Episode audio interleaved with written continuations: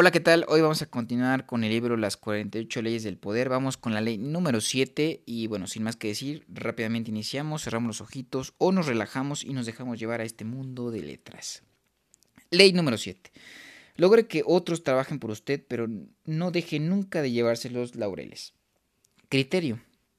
Utilice la inteligencia, los conocimientos y el trabajo físico de otros para proveer su propia causa. Ese tipo de ayuda no solo le permitirá ahorrar mucho tiempo y energía, sino que le conferirá un aura divina de rapidez y eficiencia. A la larga, sus colaboradores serán olvidados y todos lo recordarán a usted. Nunca haga lo que otros pueden hacer por usted. Transgresión de la transgresión y observancia de la ley. En 1833, un joven científico serbio llamado Nikola Tesla trabajaba para la división europea de Continental Edison Company como era un brillante inventor, Charles Batchelor, jefe de planta y amigo personal de Thomas Edison, lo persuadió de que probara fortuna en los Estados Unidos y le dio una carta de presentación para el mismo Edison. Así fue como comenzó para Tesla una vida de problemas y que perduró hasta su muerte.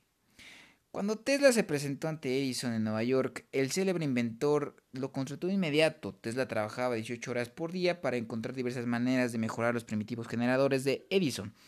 Al fin propuso rediseñarlos por completo. A Edison el trabajo le parecía una tarea monumental que podría insumir años, durante los cuales no habría rentabilidad alguna, pero le dijo a Tesla, hay 50 mil dólares para usted si es que puede hacerlo. Tesla trabajó día y noche en el proyecto y al cabo de un solo año produjo una versión muy mejorada del generador con controles automáticos. Se presentó ante Edison para darle la buena noticia y cobrar sus 50 mil dólares. Edison quedó muy satisfecho con la mejora, pero por el cual su empresa se llevaría los laureles. Pero en cuanto surgió el tema del dinero, le dijo al joven serio: Tesla, usted no entiende nuestro humor americano y solo le concedió el pequeño aumento de salario. La obsesión de Tesla era crear un sistema eléctrico de corriente alterna. Edison, que creía firmemente en el sistema de corriente continua, no solo se negó a apoyar las investigaciones de Tesla, sino que, que más adelante hizo todo lo posible para sabotearlo. Tesla se dirigió con un gran magnate de Pittsburgh, George Westinghouse, que había fundado su propia compañía de electricidad. Westinghouse financió la totalidad de la investigación de Tesla y le ofreció un generoso acuerdo de regalías sobre ganancias futuras. El sistema de corriente alterna desarrollado por Tesla sigue siendo el estándar en la actualidad, pero después de que las patentes fueron registradas a su nombre, aparecieron otros científicos para adjudicarse el invento, afirmando que habían hecho los trabajos básicos para Tesla. Su nombre se perdió en el medio de la disputa y el público terminó asociando el invento con Westinghouse. Un año más tarde, la empresa de Westinghouse fue adquirida por J. Pierpont Morgan, quien le hizo rescindir el generoso contrato de regalías que había firmado con Tesla. Westinghouse explicó al científico que la empresa no podía sobrevivir si tenía que pagarle el total de sus regalías y persuadió a Tesla de que aceptara la adquisición de sus patentes por 216 mil dólares. Sin duda, una suma muy importante en aquel tiempo, pero mucho menor que los 12 millones de dólares que valían. Los financistas habían quitado a Tesla su dinero, sus patentes y sobre todo el mérito del mayor invento de su carrera. El nombre de Guillermo Marconi se haya, se haya vinculado para siempre con, las, con la invención de radio. Sin embargo, pocos saben que el producir este invento transmitió una señal a través del canal de la Mancha en 1899 Marconi utilizó una patente que Tesla había registrado en 1897 y que su trabajo dependía de la investigación de Tesla. Una vez más, Tesla no cobró ni un centavo y no obtuvo reconocimiento alguno. Tesla inventó un motor a inducción, así como el sistema de corriente alterna, y es el verdadero padre de la radio. Sin embargo, ninguno de estos descubrimientos lleva su nombre. En su vejez vivió en la más absoluta pobreza. En 1917, cuando vivía en la pobreza, se le informó a Tesla que recibiría la medalla Edison del Instituto Estadounidense de Ingenieros Eléctricos. Tesla rechazó la medalla, diciendo, Ustedes me proponen honrarme con una medalla que puedo prender de mi solapa y mostrar durante una hora de vanidad ante los miembros de un instituto. Aunque decorara todo mi cuerpo con medallas no compensaría la, la falta de reconocimiento de mi capacidad mental y sus productos creativos. que han brindado el fundamento en el cual se basa la mayor parte de su instituto. Interpretación. Muchos albergan la ilusión de que la ciencia, al manejarse con hechos, está más allá de las mezquinas rivalidades que afligen el resto del mundo. Nikola Tesla era uno de esos ilusos. Creía que la ciencia no tenía nada que ver con la política y afirmaba que no le importaba ni la fama ni la riqueza.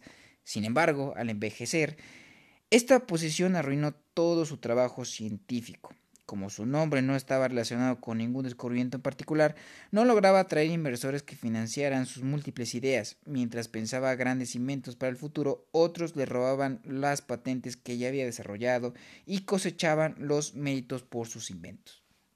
Tesla quería hacer todo por su cuenta, pero solo logró agotarse y empobrecerse. Edison era el polo opuesto de Tesla. En realidad no fue un gran pensador científico ni inventor. Él mismo dijo en cierta oportunidad que no necesitaba ser matemático porque siempre tenía la posibilidad de contratar a uno. Ese fue su principal método. Pero sin embargo, o sin duda alguna, fue un hábil comerciante capaz de detectar las tendencias y las oportunidades del mercado. Luego contrataba a los mejores especialistas en cada campo para que hicieran el trabajo por él. Si lo consideraba necesario, no titubeaba en robar a sus competidores. Aún así, su nombre es mucho más conocido que el de Tesla y se asocia con más inventos. Estos hechos nos ofrecen una doble lección. En primer lugar, el mérito por un invento o creación es tan importante, si no más, que el invento mismo. Es necesario asegurarse de obtener el mérito y evitar que los demás lo roben o se beneficien con el trabajo de uno. Para, lograrlo deberá estar siempre atento y mantener su creación en secreto hasta cerciorarse de que no hay aves de rapiña dando vueltas sobre su cabeza. En segundo lugar, aprenda a sacar provecho del trabajo de otras personas para fomentar su propia causa. El tiempo es oro y la vida es corta. Si usted intenta hacerlo por perdón, si usted intenta hacerlo todo por sí mismo, terminará agotado, se dispersará y derrochará sus energías en vano. Es mucho mejor conservar las fuerzas, vigilar el trabajo de los demás y encontrar la forma de apropiárselo. En el comercio y, y en la industria, todo el mundo roba. Yo mismo he robado bastante, pero yo sé cómo robar. Thomas Edison, 1874-1931. Claves para alcanzar el poder. En el mundo del poder rige la ley de la selva. Hay quienes viven de la casa y hay quienes, como las hienas o las aves carroñeras, viven de la casa de los demás. Estos últimos, menos creativos, a menudo son incapaces de realizar trabajo esencial y necesario para generar poder.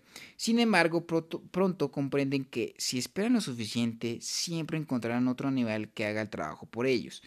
No sea ingenuo, en este preciso instante en que usted está trabajando afanosamente en un proyecto, esos buitres están sobrevolándolo para ver cómo pueden hacer para sobrevivir e incluso prosperar con la creatividad de usted.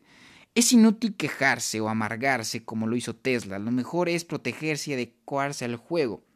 Una vez que haya establecido una base de poder, conviértase también usted en un buitre y ahórrese mucho tiempo y energía.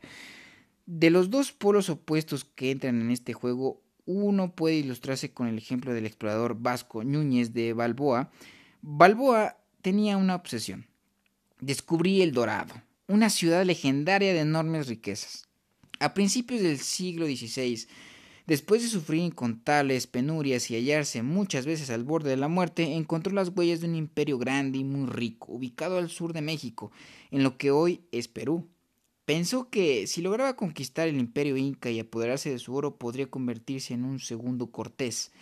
El problema fue que al tiempo que hacía ese descubrimiento, la noticia de la existencia del imperio inca se extendió entre cientos de otros conquistadores.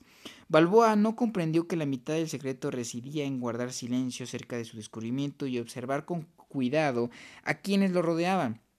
Algunos años después de que él descubrió la ubicación del imperio inca, un soldado de su propio ejército, Francisco Pizarro, contribuyó a que Balboa fuese decapitado por alta traición. Luego, Pizarro se apoderó de lo que Balboa le había llevado tantos años encontrar.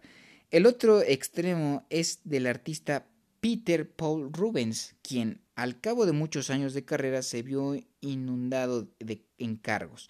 Rubens creó un sistema de trabajo, un gran estudio empleó docenas de destacados pintores, uno especializado en, en vestimentas, otro en fondos y así sucesivamente. Estableció una especie de línea de producción que le permitía tener en obra la forma simultánea una gran cantidad de telas.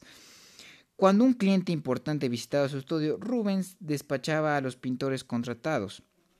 Mientras el cliente lo observaba desde un balcón, Rubens trabajaba con increíble velocidad y energía en un cuadro. El cliente se iba asombrado ante ese hombre prodigioso, capaz de pintar tantas obras maestras en poco tiempo.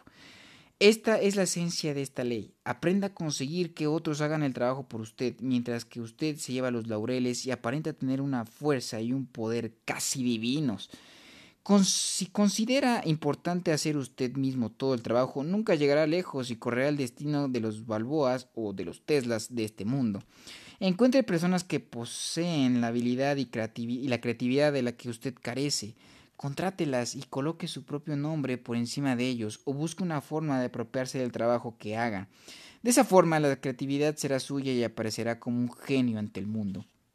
Otra aplicación de esta ley que no exige aprovecharse del trabajo de los contemporáneos, utiliza el pasado, una enorme fuente de conocimiento y sabiduría. Isaac Newton lo denominaba pararse sobre los hombros de los gigantes. Con esto quería decir que al, hacerse, al hacer sus descubrimientos había construido sobre los logros de los demás. Sabía que gran parte de su auro de genio era atribuible a su sagaz habilidad de aprovechar al máximo los descubrimientos de los científicos de la antigüedad, la Edad Media y el Renacimiento. Shakespeare tomó prestados argumentos, caracterizaciones e incluso diálogos de Plutarco, entre otros escritores, dado que sabía que nadie había superado al autor griego en lo relativo a sutiles observaciones psicológicas y citas ingeniosas. A su vez, ¿cuántos autores posteriores han tomado prestado, plagiado, algo de la obra de Shakespeare? Todo el mundo sabe que hoy en día son muy pocos los políticos que escriben sus propios discursos. Con sus propias palabras no lograrían ganar un solo voto. Toda su elocuencia o su agudeza, mucha o poca, se la deben a quienes escriben los discursos. Otros hacen el trabajo y ellos cosechan los aplausos.